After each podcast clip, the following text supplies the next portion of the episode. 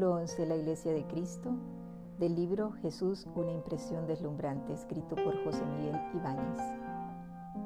La Iglesia de Cristo. Estas breves pinceladas de la fisonomía de Jesús exigen un apéndice, por breve que sea, de la prolongación de su obra salvadora en la historia. Cuarenta días después de sus apariciones sucesivas, Cristo resucitado subió a los cielos para ser glorificado eternamente a la derecha de su Padre. Pero antes de subir, Él dio a sus discípulos el mandato de enseñar a todos los hombres de todas las naciones lo que ya les había enseñado a ellos, su íntegra doctrina y sus caminos de salvación.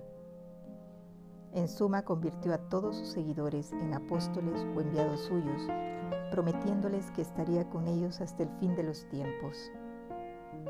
Jesús no fue pues un maestro sabio que se limitara a dejar a la humanidad un recuerdo de sus palabras y obras un mensaje religioso o moral entregado a los vaivenes de la historia. Un aporte de esa especie dejaron, por ejemplo, hombres tan grandes como Lao Tse, Buda, Sócrates o Confucio. Pero Cristo vino al mundo para la salvación de todos los hombres a lo largo de toda la historia y de cara a la eternidad. Por eso fundó Él una institución perenne destinada a prolongar su obra salvadora le dio poderes divinos y una estructura general y flexible, pero muy definida en su constitución y en sus notas esenciales. Esa institución se llama Iglesia, la Iglesia por él fundada, el nuevo y definitivo pueblo de Dios. Es un cuerpo a la vez visible e invisible. Invisible porque de una manera misteriosa pero real se identifica con el propio Cristo. Es Cristo mismo difundido y comunicado en la historia pero la Iglesia es también visible como sociedad formada en la tierra por todos los fieles que profesan la misma fe cristiana, que obedece a una misma autoridad y que se santifican con los mismos medios de salvación, llamados sacramentos. ¿Cuándo fundó Cristo esta iglesia? Primero la prometió al designar al apóstol Simón como su cabeza. Debió de clavarle los ojos con una mirada de amor que penetraba el espesor de los tiempos al hablarle así. Dichoso eres tú, Simón, hijo de Juan, porque yo te digo que tú eres Pedro, y sobre esta piedra edificaré mi iglesia. Y los poderes del mal no triunfarán sobre ella. Y yo te daré las llaves del reino de los cielos. Y todo lo que ates o, o desates en la tierra quedará atado o desatado en los cielos. Impresionantes palabras para comprenderlas mejor, tengamos en cuenta que el nombre de Pedro, tan familiar a nosotros, no existía hasta ese momento. Era nombre de cosa, piedra, roca. Jesús le dijo, pues, tú eres roca, y sobre esta roca. En adelante, de modo significativo, Simón será llamado simplemente Pedro. Las llaves del reino de Dios y el poder de atar y desatar son expresiones judías que significan, en nuestro lenguaje, la facultad de enseñar la doctrina de Cristo, de gobernar la asamblea de los fieles y de santificarlos. También al cuerpo formado por los doce apóstoles se prometieron esos poderes, siempre bajo la autoridad superior de Pedro.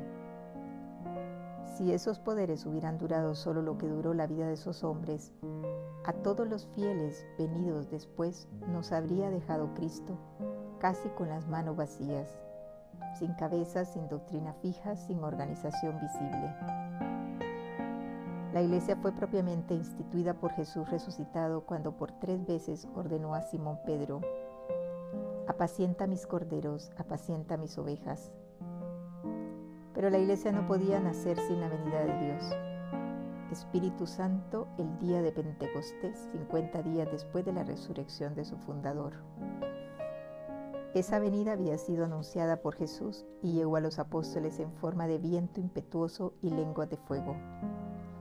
El Espíritu Santo, Espíritu Eterno del Padre y del Hijo, es el principio de la vida de la gracia o vida sobrenatural de los fieles. El misterio de la Iglesia consiste, entre otras cosas, en que es santa como santo es Cristo que la fundó y que la vivifica, pero a la vez está compuesta por hombres pecadores, como lo somos todos. Los pecados de los fieles pueden oscurecer en forma lamentable el rostro de Cristo a los ojos de los hombres. Por eso tiene el cristiano el deber de reflejar ese rostro con una vida santa. ¿Cómo se incorpora a Cristo y a la Iglesia un ser humano? Lo hace por el agua y el Espíritu Santo en el sacramento del bautismo. Así lo había anunciado Jesús como la forma propia de nacer de nuevo para entrar en el reino de los cielos. Por eso su mandato final a los suyos, junto con el de enseñar a todas las gentes, incluyó el de bautizarlas en el nombre del Padre y del Hijo y del Espíritu Santo. Parecía imposible que la iglesia naciente, formada por un puñado de discípulos sin poder alguno de este mundo, saliera todos los caminos y lograra infundir el fuego del amor fraterno en esa sólida red de odios y violencias de la sociedad antigua, que encendiera un nuevo ideal de pureza y virginidad en el desenfreno carnal del paganismo que iniciara en el espíritu de humildad a la altiva soberbia del corazón pagano y que regara con la sangre de sus mártires la multiplicación de sus fieles por todo el orbe conocido. Pero así fue, y por imperfectas y frágiles que fueran esas conquistas, no dejaron ellas de marcar el rumbo a tantos caminos apostólicos de los siglos que siguieron. Y hoy mismo, en circunstancias del todo distintas, la Iglesia se siente llamada a realizar idéntica misión la de poner a Cristo en la cumbre de todas las actividades humanas. Esa tarea no es posible sin la fuerza de los sacramentos. Después del bautismo, ¿cómo se perdonan los pecados que comete un fiel cristiano? Lo indicó el mismo Jesús cuando recién resucitado dio este poder a los apóstoles. Esa institución fue un acto de admirable misericordia, la de no abandonar al pecador que se arrepiente, la de darle siempre una nueva oportunidad de reemprender el camino. Ese poder de perdonar se ejerce en el sacramento de la penitencia, administrado por los sucesores de los apóstoles, los obispos y los sacerdotes, a quienes les confiesen con arrepentimiento sus faltas. De ahí el otro nombre del sacramento, la confesión. Quienes suceden a los doce apóstoles son los obispos, que hacen cabeza en las iglesias particulares y en torno a ellos los presbíteros o sacerdotes sus colaboradores. Son ellos con sus poderes ministeriales quienes perdonan los pecados y quienes hacen presente el sacrificio de la cruz en la Eucaristía o misa. Pues en la última cena, en la víspera de su pasión, con un acto de supremo amor, instituyó Jesús el sacramento que está en la cumbre misma de la vida cristiana, la Eucaristía. Dio entonces de comer a sus apóstoles el pan con las palabras, esto es mi cuerpo. Y les dio de beber el vino con las palabras, este es el cáliz de mi sangre. Y añadió, haced esto en memoria mía. Daba pues a los apóstoles y a sus sucesores, a los obispos y a los sacerdotes ordenados por ellos, este poder inaudito, actualizar en el altar su sacrificio redentor de la cruz o mejor dicho, el íntegro misterio de su pasión, muerte y resurrección, la celebración de la Eucaristía o misa y la comunión con el cuerpo y la sangre de Cristo. Son la fuente y cumbre de la vida cristiana. Son el bien máximo de la Iglesia porque son Cristo mismo. Lo dicho en este apéndice final merecería una extensión muchísimo mayor, pero siendo el fin de estas páginas un rápido esbozo de la figura de Jesús de Nazaret, Hablar más de la Iglesia y sus sacramentos sobrepasa ampliamente ese modesto, aunque bien ambicioso fin.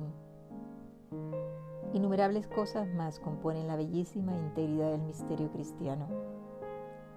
Solo me queda esperar que esta breve semblanza de Cristo, su centro vivo, despierte o aumente en el lector el deseo de abarcar todos los rayos luminosos que ese centro irradia, en las mil dimensiones de lo humano y de lo divino ahora inseparables.